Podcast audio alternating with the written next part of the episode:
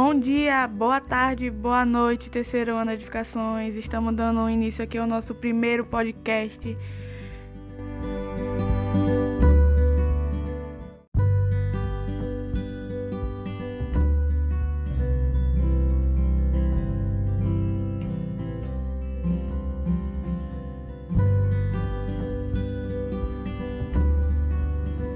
nós vamos falar um pouco sobre a Mata Atlântica, que é um bioma extremamente diverso que abrange grande parte dos estados brasileiros. Ao todo são 17, sendo eles na região Nordeste, que são os estados de Alagoas, Ceará, Bahia, Paraíba, Pernambuco, Piauí, Rio Grande do Norte e Sergipe. Na região Sul temos os estados do Paraná, Santa Catarina, Rio Grande do Sul, e na região centro-oeste temos Mato Grosso do Sul, Goiás e Distrito Federal. E na região sudeste são São Paulo, Minas Gerais, Espírito Santo e Rio de Janeiro. Ela também está presente na província de Minas, Minas 6, na Argentina e no estado do Paraguai.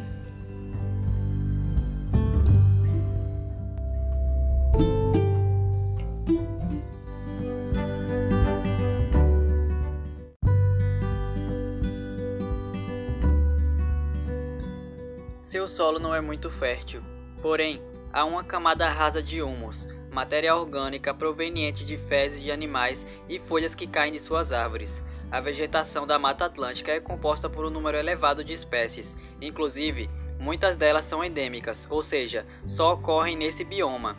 Essas espécies são beneficiadas pela alta umidade e temperatura dessa floresta.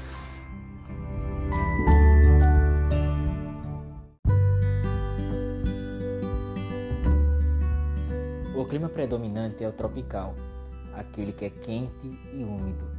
A característica que mais chama a atenção do clima da mata é a elevada quantidade de chuvas. Isso acontece porque essa floresta é muito próxima do Oceano Atlântico e esse oceano influencia pela incidência das massas de ar.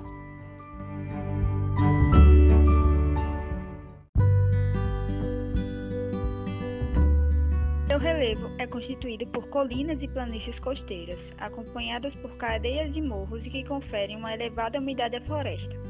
Suas plantas e árvores são mantidas durante o ano todo e estão sempre concentradas às margens de cursos d'água. Por isso, são chamadas de perennifólias ombrólias.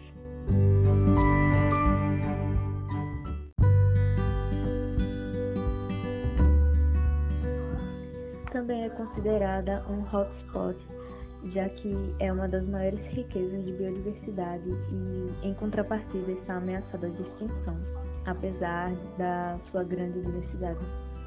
Algumas das causas da degradação são o impacto ambiental causado pelos mais de 145 milhões de brasileiros que habitam em sua área, é, a agricultura, a agropecuária, a exploração predatória de madeira e espécies vegetais, a industrialização e expansão urbana desordenada e entre outros. Os animais mais ameaçados são as aves maçarico esquimó, gritador do Nordeste, limpa-folha do Nordeste, peito vermelho grande, arara azul pequena e o caburé de Pernambuco.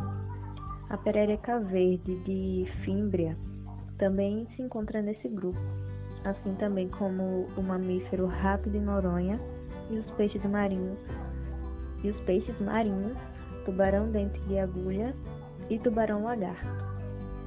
Para a conservação da Mata Atlântica, aconteceu a criação de dois corredores ecológicos ligando os principais remanescentes de floresta do sul da Bahia e do norte do Espírito Santo, que sai o corredor central, e os fragmentos da região da Serra do Mar e da Serra dos Órgãos, que são os corredores da Serra do Mar. Eles são de muita importância na conservação.